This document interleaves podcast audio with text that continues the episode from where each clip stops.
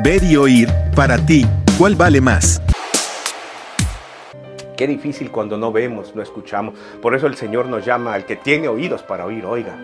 Iglesias creyentes que ni ven ni escuchan, encerrados en su propio mundo, en sus propias paredes y en su propia iglesia. Es el autismo espiritual. Jesús hizo un milagro una vez a un hombre que estaba sordo y tartamudo.